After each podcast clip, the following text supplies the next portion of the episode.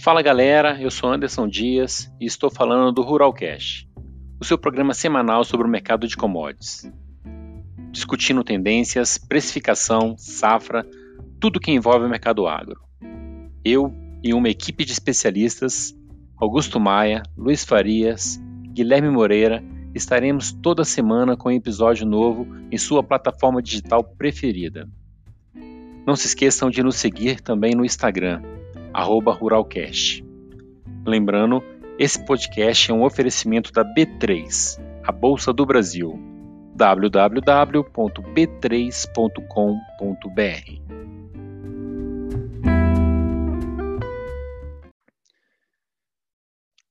Fala galera, estamos de volta aqui no nosso 35º Ruralcast. Estamos aqui com o nosso timaço, Guilherme Moreira, estamos com o Luiz Farias, Augusto Maia, e hoje um convidado especial aqui para falar do assunto do momento aí. Todo mundo, principalmente o pessoal que está olhando muito aqui na B3, todo mundo pergunta para onde vai esse milho.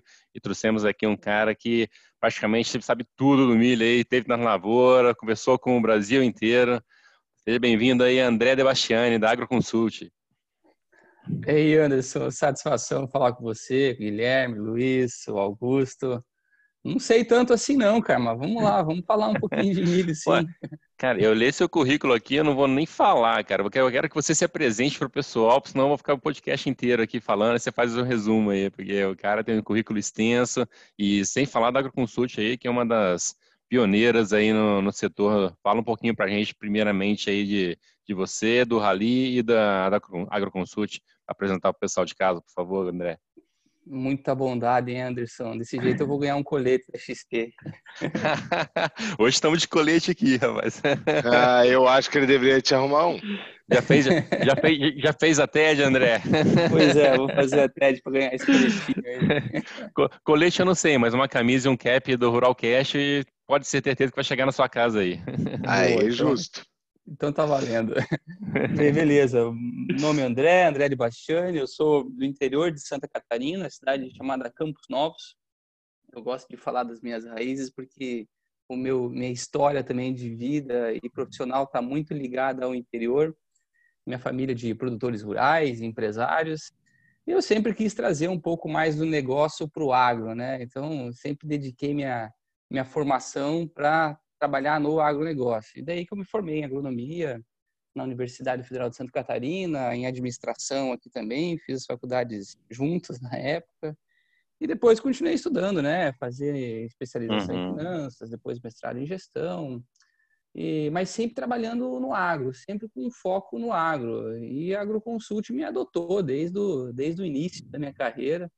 Eu lembro que eu bati na porta lá da AgroConsult quando ela tinha se mudado para Florianópolis. Uh, o André Pessoa estava lá, daí eles estavam aberto estágio lá, um edital de, de, de, de trainee. Uhum. Não, né? De estagiário, edital de estagiário, bati na porta. Eu vi aqui de 2004 isso, né? É, e daí eu me lembro, André, não, mas nós temos vaga só para estagiário. Eu falei, não, estagiário não quero, já estou me formando, quero ser analista. Daí ele falou, não, mas vamos bater um papo. E começamos a conversar e, e na época eu entrei e não saí mais, cara. E a gente desenvolveu um trabalho bacana na Consult, a empresa cresceu bastante. Foi a época também que entraram aí os outros sócios também. Uhum. E na época eu entrei, nós éramos em cinco pessoas, hoje estamos lá em 50 pessoas e conseguimos criar uma história muito bacana na AgroConsult. Primeiro, todo mundo fazendo de tudo, né? Era aquele uhum. negócio, você chutava a bola, ia para a área ainda para cabecear.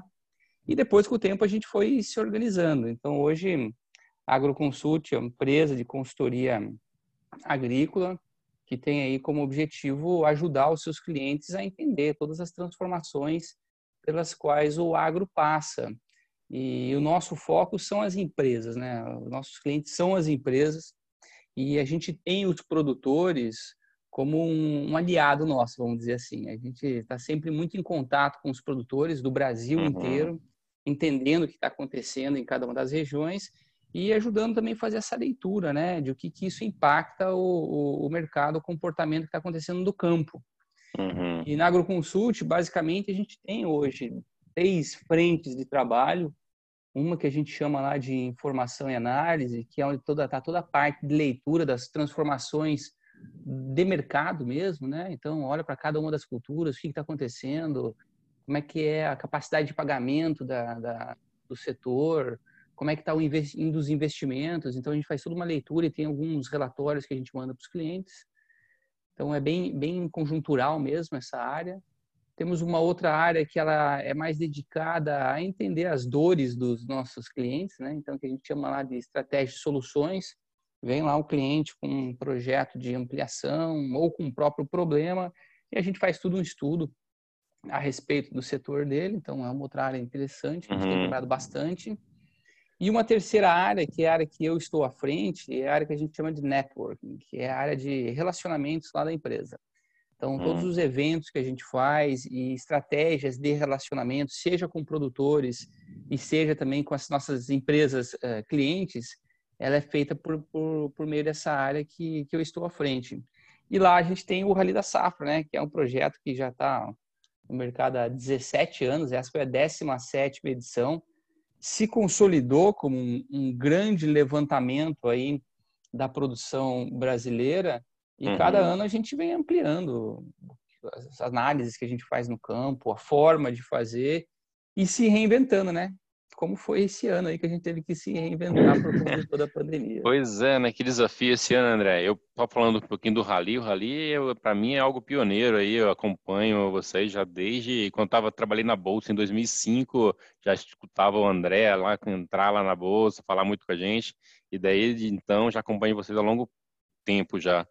E, igual você estava falando aí, esse ano teve um desafio maior nesse Rally, né? Com toda a pandemia, né, André? Conta um pouquinho só como é que foi, só para poder a gente começar a entrar em números. Vamos lá. Ah, a gente sempre divide o rally em duas etapas, uma etapa de soja e outra etapa de milho. Então, soja, janeiro, fevereiro e março, até o, até o finalzinho de março foi tranquilo, conseguimos colocar toda a equipe em campo, rodamos, fizemos todas as análises, foram mais de 1.500 lavouras amostradas, conversamos aí com acho que em torno de uns 200 produtores e rodou tudo bem. Uhum. Em março, finalzinho de março, a gente tinha, ainda tinha uma equipe para rodar, aquela equipe que ia rodar Maranhão, Piauí, Tocantins e Bahia. Essa a gente já teve que colocar na prateleira lá, segurar um pouco, porque já não dava mais para viajar. E daí eu lembro que lá em março a gente falava assim, não, mas vamos deixar essa equipe aqui sem fazer, vamos intensificar as ligações para essas regiões, e até maio, junho, quando vai começar o rally, o rally do milho, até lá tá tudo resolvido, uhum. até lá uhum. não vamos ter nenhum problema e a gente volta pro campo. É, é do engano, né? Não deu para voltar para campo. Deu, Nessa né, etapa cara? de milho, a gente montou um modelo todo virtual. E foi bacana, cara. Foi bacana porque a gente também é, se obrigou a fazer algo um pouco diferente. Então, a gente fez, por exemplo, as reuniões com produtores foram todas online. Então, usamos um lá, foram 60 produtores com os quais a gente conversou e fez essa uma reunião. E é bacana aquelas reuniões porque não é só safra, né? É conjuntura. Então, às uhum. vezes, você está falando sobre assuntos aleatórios com os produtores, mas que é bacana, porque você pega a visão deles em relação a, a como que eles estão vivenciando esse, esse momento. Foi, foi, uhum. foi bem uhum. bacana essas conversas. Então, por meio desses produtores aí que a gente acaba sabendo muita coisa que acontece no campo. E, e para levantar os dados, a gente utilizou muito a nossa rede de relacionamento, né? Foram mais de 150 uhum. pessoas que a gente conversou, entre técnicos, engenheiros agrônomos, consultores. E a gente conseguiu lançar também um aplicativo do Rally, que ele mais ou menos substitui o trabalho que a gente fazia no campo, né? O próprio produtor uhum. ia lá com o aplicativo, até tem um recurso bacana, assim, filera lá as, as espigas uhum. de milho, tira foto ele já faz a contagem tudo automática, cara. Então ficou, ficou bem legal, o produtor gostou. Depois vamos divulgar aqui o, o link do aplicativo. Acho que é, está em todas as lojas lá, tanto da Apple quanto do Android, está uhum. disponível lá o aplicativo Rally da Safra. Bacana. E a gente fez os eventos online, né? Até a semana passada a gente fez um evento muito bacana uh, utilizando uma estrutura toda diferente, com painel de LED de 300 de 180 graus lá. Eu acompanhei, cara. Futurista, é. né? Parecendo eu, divulgação do, do, celular da Apple lá. Falei, cara, os caras estão no outro nível já. É. Não, ficou legal mesmo, cara. E daí a gente trouxe os produtores. Do, do agro. Que bacana. Oi? É o Vale do Silício do Agro. É, coisa mais bonita. Eu acompanhei, vocês estão de parabéns, serviço muito bem feito. Eu não dei bom não, dia aqui ainda, mas bom dia, André, bom dia a todos. Bom dia. Fala, Luiz, vamos lá, cara. Não, ficou é, bacana mesmo, cara.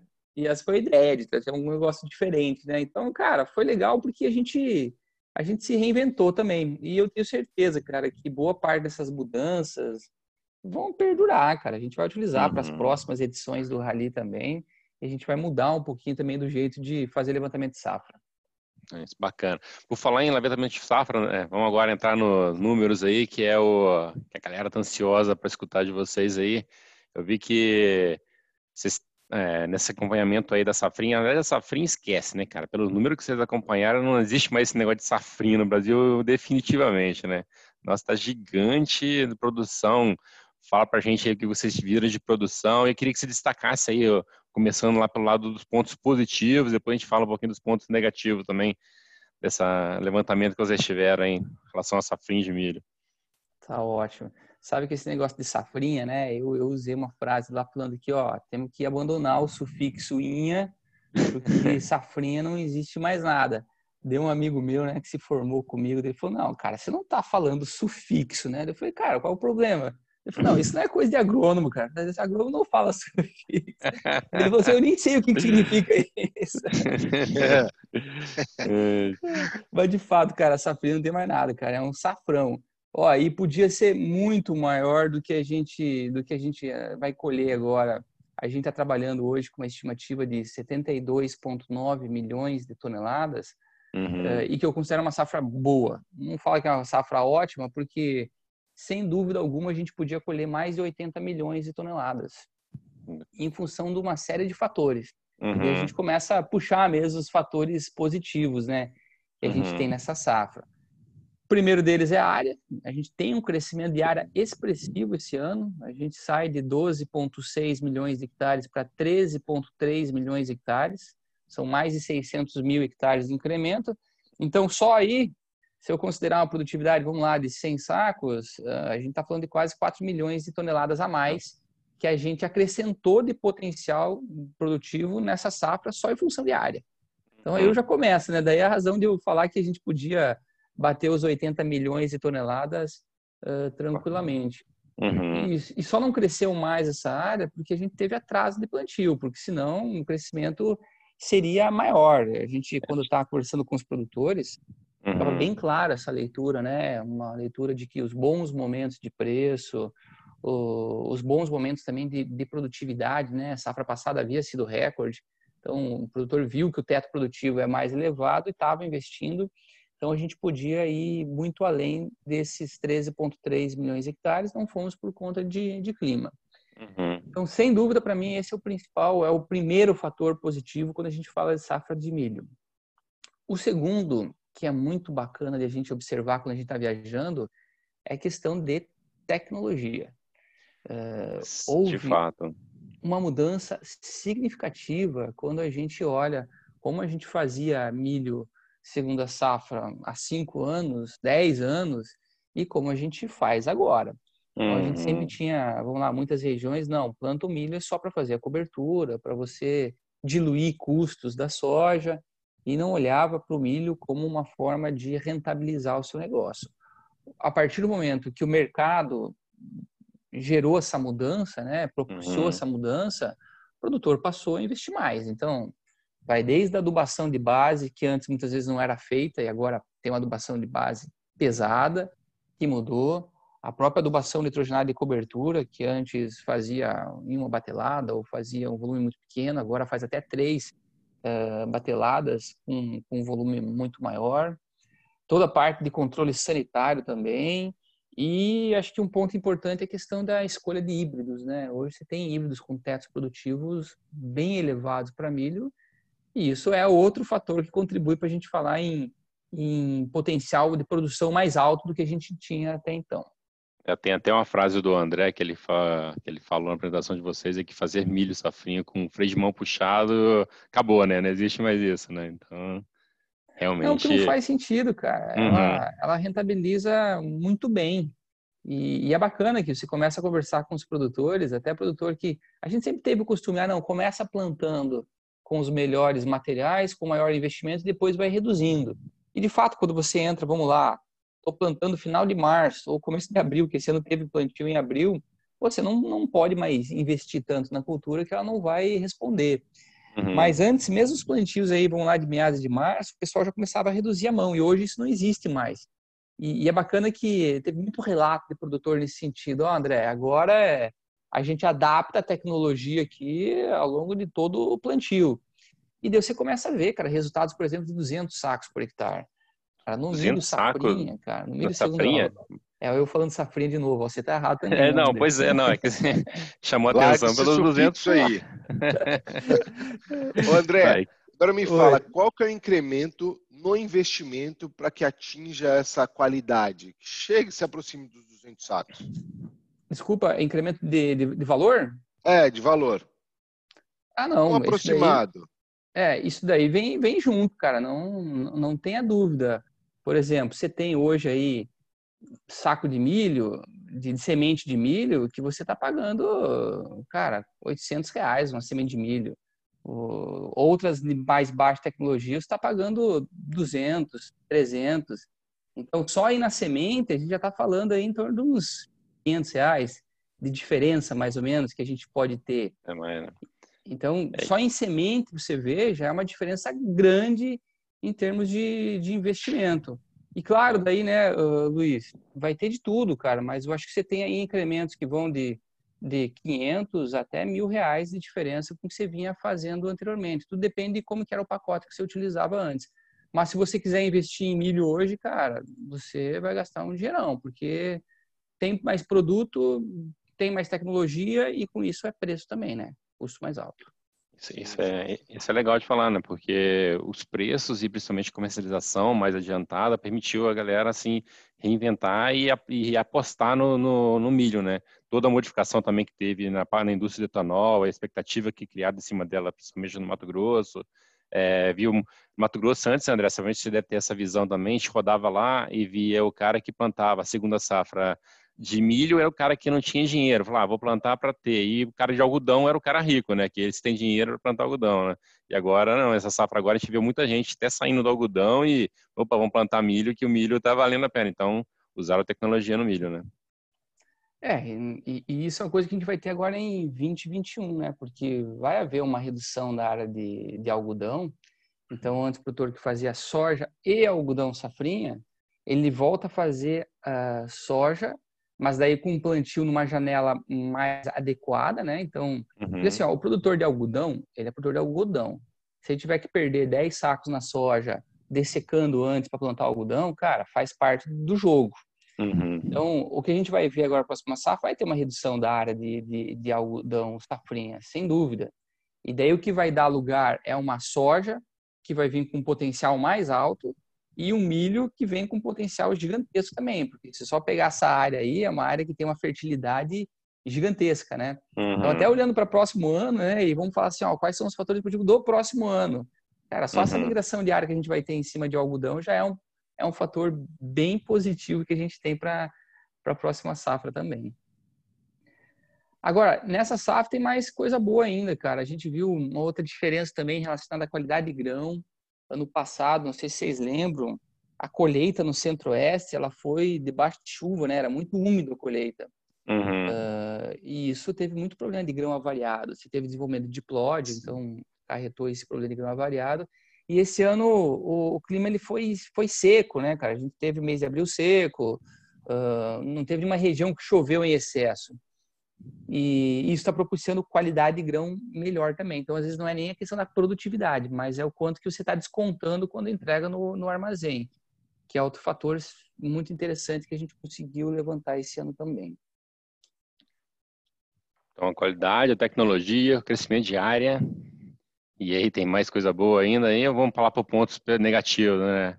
É, não, tem, tem mais coisa boa, mas eu acho que, ó, quando falar em termos de negativos, e depois a gente vai contextualizar mais cronologicamente, tem o atraso de plantio, a gente já havia comentado lá, tem região que hum. atrasou mais de 30 dias. Mato Grosso do Sul mesmo uh, plantou milho ainda em abril, cara, em abril já saiu totalmente da, da janela. E quando você sai da, da janela, você começa a ter uma preocupação relacionada a período de pendoamento das lavouras, né? Uhum. Então você vai começar, se antes a gente, as lavouras pendoavam em março e abril, agora está muito mais em abril e maio. e daí você começa a entrar num período de fotoperíodo já não é mais o ideal, você já começa a ter alguma hum. restrição de, de umidade, isso vai diminuindo, diminuindo o potencial. É engraçado que até no, no, no nordeste do Brasil, né, Maranhão, Piauí, Tocantins, e estão hum. começando a plantar milho safrinha agora. Foi engraçado que quando a gente ligava lá para saber um pouco da situação, o pessoal perguntava, você quer saber do milho verão ou do milho segunda safra? Eu falei, mas por quê? Não, é porque a gente está colhendo o milho verão agora.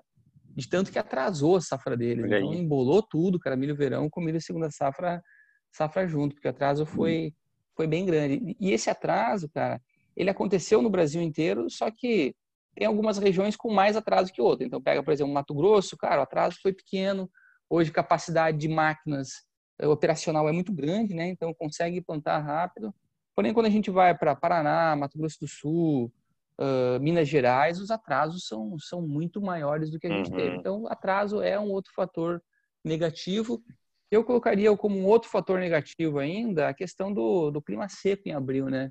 Uhum. Teve veranicos aí de, vamos lá, de, de 30, 40 dias em várias regiões. Mesmo Mato Grosso, que vai ter uma safra muito boa, teve esses problemas aí de, de veranicos. A chuva esse uhum. ano foi na, na medida, né, cara? Voltando aos pontos positivos, André, tem o fator escoamento. A melhora no escoamento também contribuiu bastante, né? Para a escolha do milho, na, na, na, no plantio. É, aí Preço você fala até, né?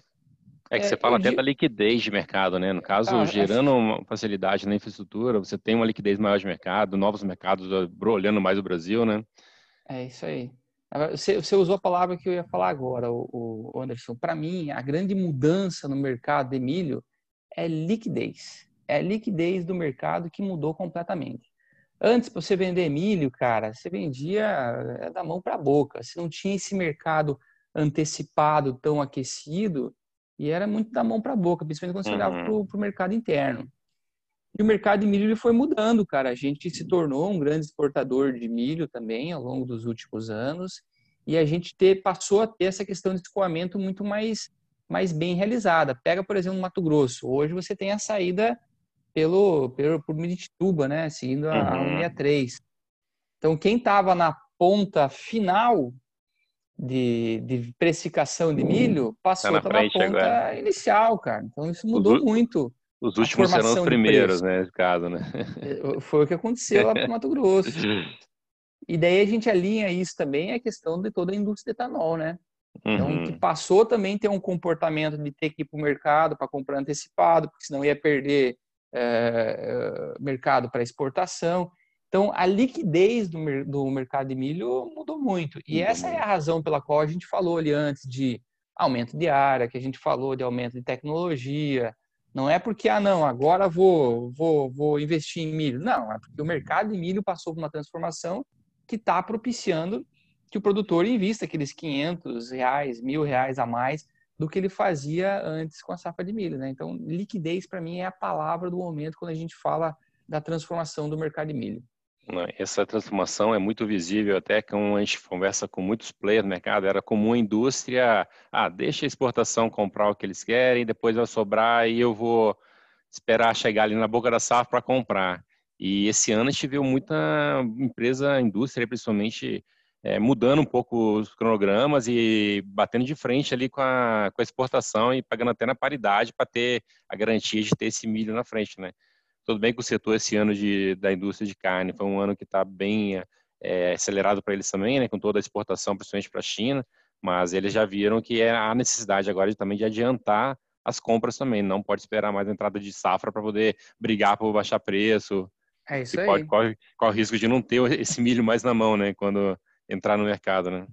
É isso aí. A gente Você... mostrou um dado uh, no, na apresentação relacionado à distribuição de vendas, né? Antes da colheita e pós-colheita. E muito falando dessa questão do comportamento do mercado no mercado doméstico. Porque o mercado de exportação, ele sempre andou um pouco, um pouco antes mesmo. Mas o mercado doméstico, ele comprava, vamos lá, 80% aí depois da colheita. Hoje não existe mais isso. Depois da colheita não existe mais mercado. Tudo acontece é. antes da colheita, tanto o mercado doméstico quanto o mercado de exportação. Então, Se você tem esse comportamento, ah, não, vou deixar para comprar na frente e ver o que acontece, você vai ficar sem milho, cara, porque o pessoal vai, vai rodar o milho. Hoje o produtor está falando de, da comercialização da 2021 e da 21, 22. A 19 e 20, cara, vai comercializar o que sobrou daquilo que ele produziu um pouquinho a mais do que imaginava, mas senão já foi. Nossa, e perfeito, né? Porque a gente teve uma ajuda também esse ano, cara, a valorização cambial, né? Que trouxe uma, uma um respiro a mais aí, principalmente na exportação, que é para nosso milho ficou vantajoso, né? E a gente vendeu muito antes dessa pandemia, né? Então agora todo mundo já está bem vendido, então está bem tranquilo na parte da, da colheita de milho agora. Não tem aquela correria de ter que colher já tentando vender para quem quer o milho nesse momento, né? É, vai ter um, vai ter uma correria boa, Anderson, hum. para aqueles que estão se surpreendendo com produtividade. Então, para aquele é cara que estava colhendo os 200 sacos, ele com certeza ele pensava assim: ah, não, vou vender 80% da minha produção. Mas uhum. era 80% do que ele esperava colher uns 140, vamos lá, que é uma boa produtividade. Se o cara passou isso daí, então começa a sobrar milho para ele comercializar, mas esse é um problema bom, né? Isso é um problema bom, é verdade. Não, isso é legal você falar, porque a gente tem relatos reais de clientes que estão colhendo agora, principalmente no Mato Grosso, e estão falando, poxa, o rendimento está vindo bem melhor do que eu estava esperando, né? Então, isso é verdade. Então, aquela, safra, aquela safrinha que vocês falam de 72,9, eu já escuto muita gente falar de 75, sabe? Então, assim, já tem números até mostrando aí que pode ser um potencial maior realmente agora que a colheita está avançando. É, e isso é real. Se a gente pegar a colheita do Mato Grosso, deve estar tá com uns 30% colhido lá, Brasil, sei lá, está com 15 mais ou menos. Então, tem muito dado de campo que está vindo que está surpreendendo. Hoje, você me perguntasse, assim, André, quais são os riscos desse número de 72,9 que a gente apresentou? Para mim, o risco é dele ser maior que isso, porque menor, uhum. tudo bem, você tem muitas lavouras que ainda vão entrar uh, mês de agosto sendo colhidas, né? Então, se vão pensar, se vai ser colhida em agosto, é uma lavoura que está sujeita em, em intempéries climáticas, que são as lavouras do Mato Grosso do Sul, do Paraná, uhum. que estão mais atrasadas. Mas, por outro lado, a gente tem visto um resultado vindo de campo, e daí eu destaco muito o Mato Grosso, porque é o Mato Grosso que está colhendo muito, uma safra muito boa, uh, o sudoeste de Goiás também, com tetos produtivos muito mais altos. Uhum. Então, a gente está se surpreendendo, como foi aquele caso lá dos 200 sacos. E, um, e uma variável também aqui que na soja já fez diferença, e no milho também tem feito, é a questão de peso de grão. Uhum. 24, cara, eu acho que a gente corre mais um risco hoje de ver uma safra maior do que isso ainda, né? Uhum. Uh, infelizmente, esse ano a gente não foi para o campo, não conseguiu pegar peso de grão, mas a gente pode mesmo ser surpreendido por algo, por uma safra ainda maior do que essa que a gente conseguiu levantar até a semana passada. É, tinha, teve muito, tem muitos clientes que estavam realmente achando, ah, não, teve uma seca esse veranico em abril, é, atrapalhou muito, só acho que veio uma chuva agora no finalzinho ali que a galera se comemorou, né? Então teve muita gente que teve recuperar uma recuperação boa. Acho que em junho, se eu não me engano, final de maio, junho, tem uma chuva boa aí. Ó, você tá e... tá pegando spoiler aí da minha apresentação, hein? Ah, esse é. Pô, eu adiantei né, o assunto? Não, vamos, vamos, vamos, não, deixar para o final. Fato, vamos cara, deixar para o final. esse, esse é um ponto positivo que a gente trouxe também, e a gente deixou ele para o final para falar, porque hum. a gente comentou muito que aquele atraso de plantio, você começa a entrar num período de desenvolvimento das lavouras que geralmente você não tem chuva, que a chuva corta. Só que esse ano essa chuva abençoada apareceu, cara. Então, final de maio, começo de junho, choveu em várias regiões. Então, até tem produtor que eu conversei que ele falava assim, André, se tivesse me ligado antes do dia 25 de maio, eu ia te passar um cenário aqui da minha fazenda. Como você está me ligando aqui no dia, acho que era dia 28, mais ou menos, ele falou assim, o cenário mudou completamente, porque choveu. E as uhum. lavouras que ele achava que não ia mais receber chuva, receberam. Então, mesmo as lavouras, vão lá, plantada final de março, elas vão ter um desempenho, um desempenho bom. E esse foi o fator positivo que está fechando nossa safra aí, foi essas chuvas mais tardias. Então, isso corrobora um pouco essa visão de que a gente tem uma safra boa e que pode até melhorar, sem dúvida. Uhum. André, Dentre os... É... Ah, diga, diga, Gui. É, só só pegar, ponderar algum ponto, é, a gente vem tendo durante o primeiro semestre uma quantidade de, de ameaças para o agronegócio muito grande, né? um ano que está sendo totalmente incerto, turbulento, a gente não consegue certeza, mais né? prever o que está acontecendo é, para amanhã. Então, não adianta a gente falar o que vai acontecer no segundo semestre, que é, é incerto realmente. Mas, frente aos números que a gente vem tendo, pelo menos de exportação de, de proteína animal, é, esses números estão muito aquecidos.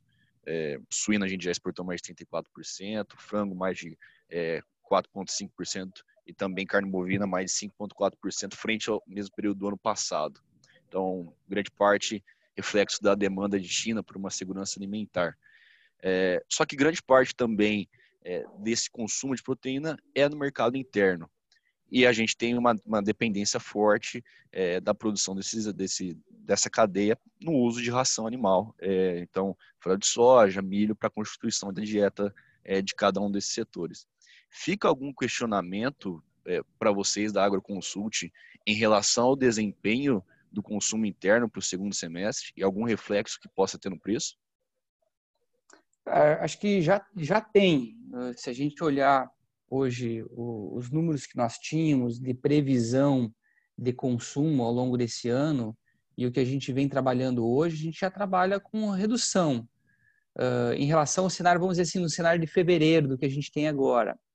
Mas o interessante é que quando a gente pega lá o consumo do Brasil, né, a gente está falando em torno de 65 milhões de toneladas que a gente vai consumir internamente, seja com o etanol, seja com o, com o, o mercado de rações, ele apresenta ainda um crescimento do que a gente teve no ano passado.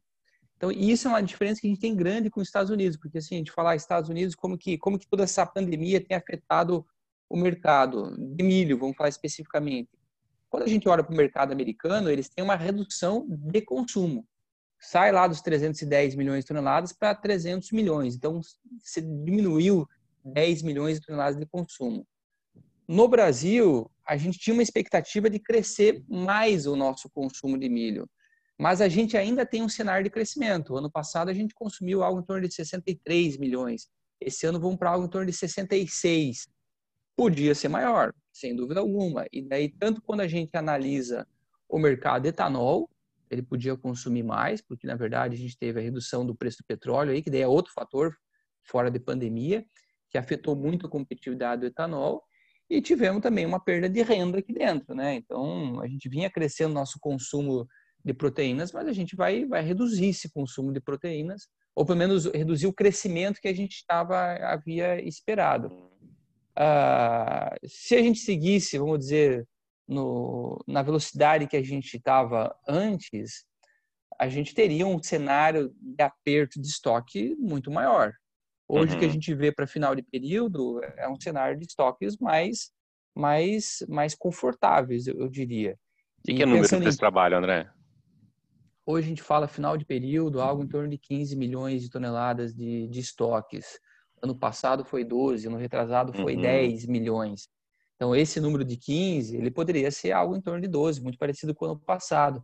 Então, você teria um, um aperto maior. Folgou, está mais tranquilo. Tanto uhum. que quando a uhum. gente olhava o comportamento do mercado interno, em termos de preço, uh, que estava pagando muito, já recuou bastante. Agora, uma coisa importante de, de, de falar, e a gente fala desses estoques, né? Eu acho ruim falar de estoque hoje, porque depende de em qual momento do ano você está falando de estoque e em que região. Não dá para tratar o Brasil como um todo. O Brasil é muito grande. Então, você falar do estoque que está no sul levar para o Nordeste, cara, o, o, molho saiu mais caro que o recheio. É. é, é caro você transportar esse milho. E também tem essa questão sazonal, né? O sul hoje depende da safra de verão. O centro-oeste já vai depender da safra de, da segunda safra. Então, os uhum. times acabam sendo hoje diferentes também e que acabam gerando uh, algumas, algumas disparidades, vou dizer assim, uh, regionais. É legal você também falar disso aí, porque está assim, entrando para um lado também da, da paridade com o mercado internacional. A gente falou, Estados Unidos teve uma redução grande de consumo, principalmente por causa da indústria de etanol, né? E ao mesmo tempo, a gente tem uma safra deles lá plantada que, poxa, é, tá indo muito bem, né? O ano passado a gente já teve lá com, a gente faz um crop tour, né? A gente já teve lá visitando as lavouras e a gente já tinha uma ideia achando que ia ter um problema grande de safra deles lá e, e mesmo assim já tinha, tinha uma recuperação impressionante quando a gente foi lá no final de agosto e de setembro. E, e via muita gente ainda com estoque, muita produtor mesmo falando que tinha 40% ainda da safra do ano anterior. Então escolheram uma safra boa, os preços continuaram ruins e esse ano vão de novo para uma super safra de novo, pelo jeito, né? Se não tiver nenhum problema de clima, né, André? Então, é. assim, preço em Chicago. Passada... Termina, termina aí, é, é, só, é só falar que preço Chicago, você falar que vai sair desses 3 dólares e pouquinho aí, achei difícil alguém apostar que vai subir nesse momento. Né? É, fazer aposta hoje é uma coisa difícil, né, cara? Porque tem tanta variável interferindo no mercado. Uhum. Mas, mas, de fato, quando a gente pega fundamento, e a gente olha muito isso na AgroConsult, né? Os fundamentos, tanto de demanda quanto de oferta. Você pega o fundamento de oferta para essa próxima safra, ah, Estados Unidos pode colher uma safra de 420 milhões de toneladas. Cara, é, é muita coisa. É Se os Estados Unidos escolher uma safra de 420 milhões, que é uma safra muito boa, né? Se pegar uma safra, uma safra média seria uns 400 milhões hoje, dentro da linha de tendência. Uma safra boa já daria os 420 milhões.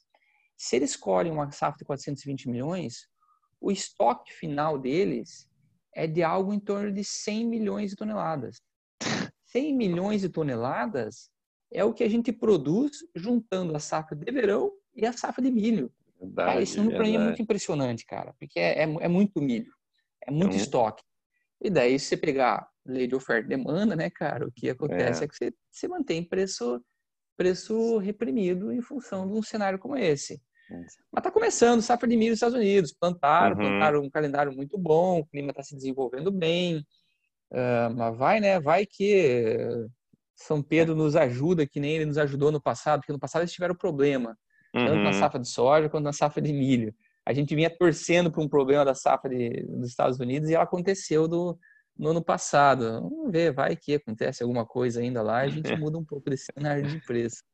É, o, é legal você falar que é muito comum, né? Se vê os produtores, quando a gente vai visitar lá os americanos, os caras meio que torcendo para ver a lavoura ruim, né? Você não pode mostrar lavoura boa para os caras, os caras ficam meio bravos. Então eles querem, não, vamos visitar as lavouras ruins. É meio que assim mesmo. Não, mas é que é nem no rally, no rally muitas vezes o pessoal fica assim, não, André, mas pô, você tem que falar que a safra é menor, porque os preços, os preços poderem subir. Eu fico até lisonjeado com essa afirmação, né, cara? Porque se o cara acredita que a gente consegue mudar preço, opa, pô, eu tô em alto, alto grau com esses caras. Mas, é mas é verdade é... que não somos só nós que estamos fazendo isso, né? As tradings fazem isso o tempo inteiro. Uhum. E tem gente para rodar o Brasil inteiro sim, sim. o ano inteiro. Então, eles têm essa informação ainda ainda antes da gente, né? Pega lá uhum. no armazém, quanto que está colhendo em cada região. Então, uma uhum. informação até mais, mais detalhada. Entendi. Vocês trabalham com algum número de dados esses preços no americano aí podendo vir para perto dos 3 dólares, como mostrou, tem mostrado, trabalha com algum número aí de washout aqui no Brasil, alguma trade que já comprou bastante, devolvendo um pouco desse milho no mercado interno? Ou isso aí é só em períodos de quebra mesmo de safra que aconteceria isso? Vocês têm algum número relacionado a essa possibilidade, André? Não, cara, a gente não, né? não vê que isso vai acontecer, não.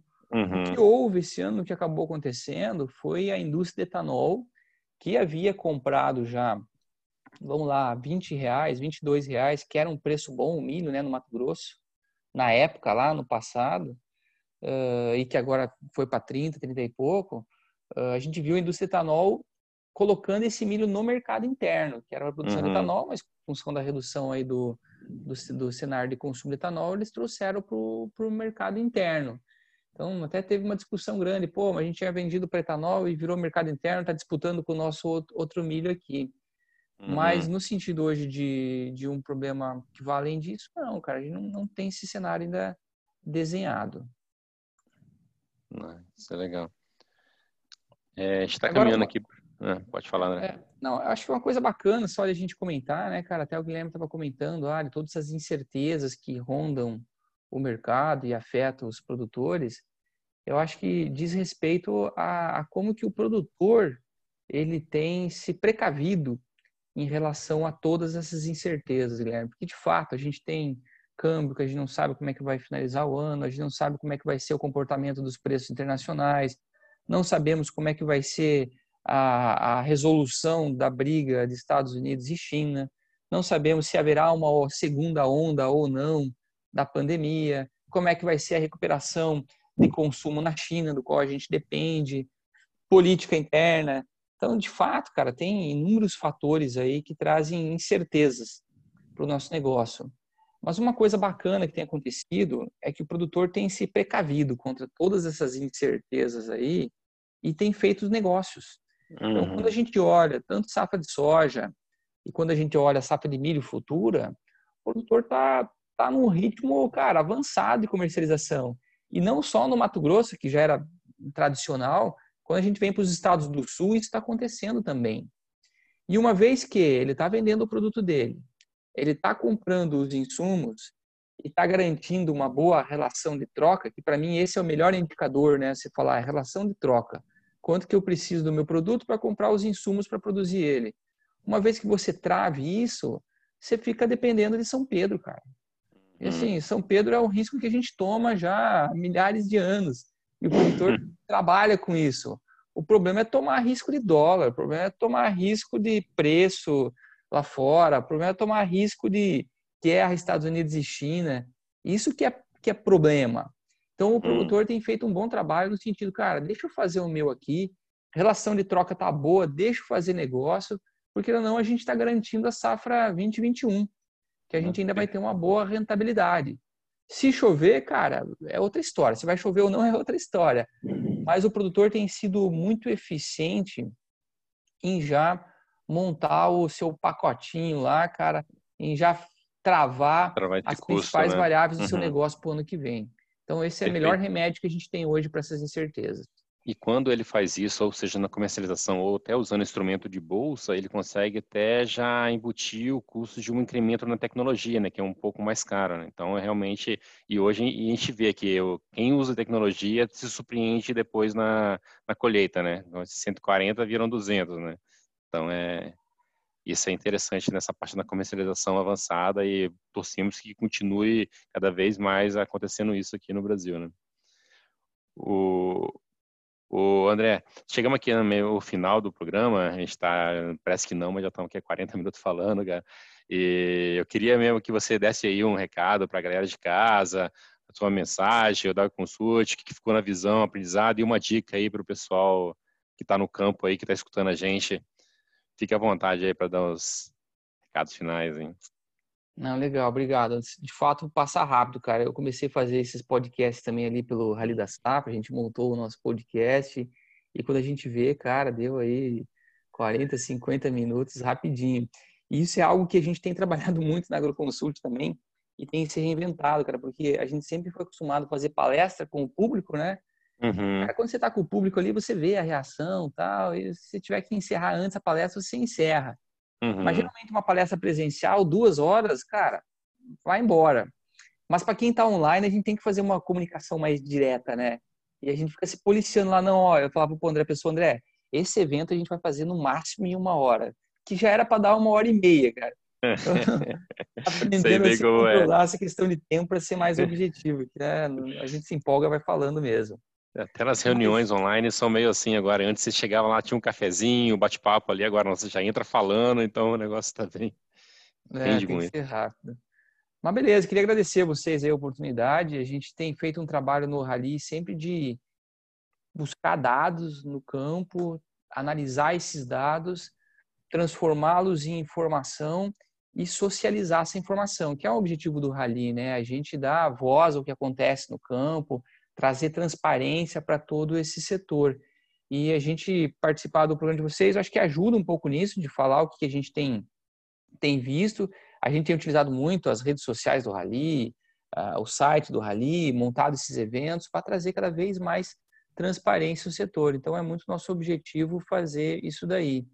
E, e eu acho que um recado final que eu queria deixar em relação a essas nossas observações dessa safra é, eu acho que elas vão muito além da produção. A gente está falando ali de 73 milhões de toneladas de produção do milho, pode ser maior, acho que pode sim. Eu até havia comentado que a gente, é, o potencial dessa safra era acima de 80 milhões. Mas para mim, eu acho que o recado que vai além dessa safra é, é, ela diz respeito à mudança que está ocorrendo nesse mercado, né?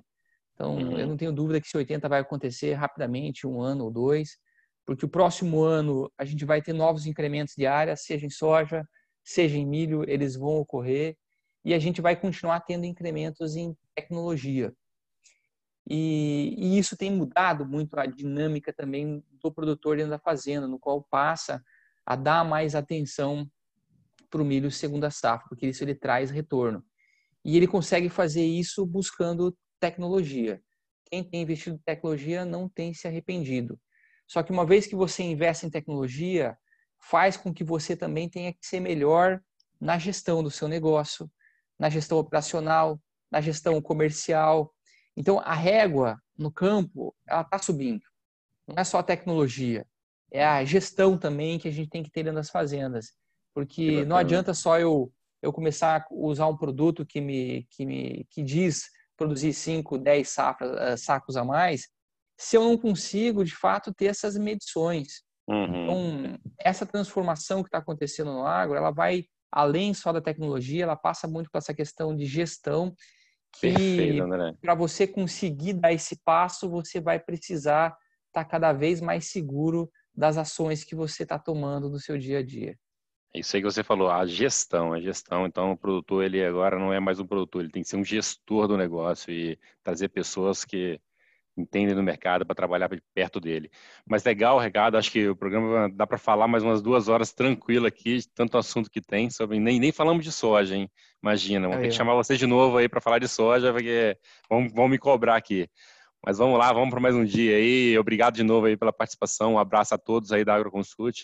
Depois a gente vai marcar vocês aqui nas redes sociais e, e assim que tiver no podcast a gente manda para você distribuir também. Valeu, galera. Obrigado aí. Obrigado, Anderson, Guilherme, Luiz. Um abraço para vocês. Valeu, valeu, valeu André. Um abraço. Obrigado, André.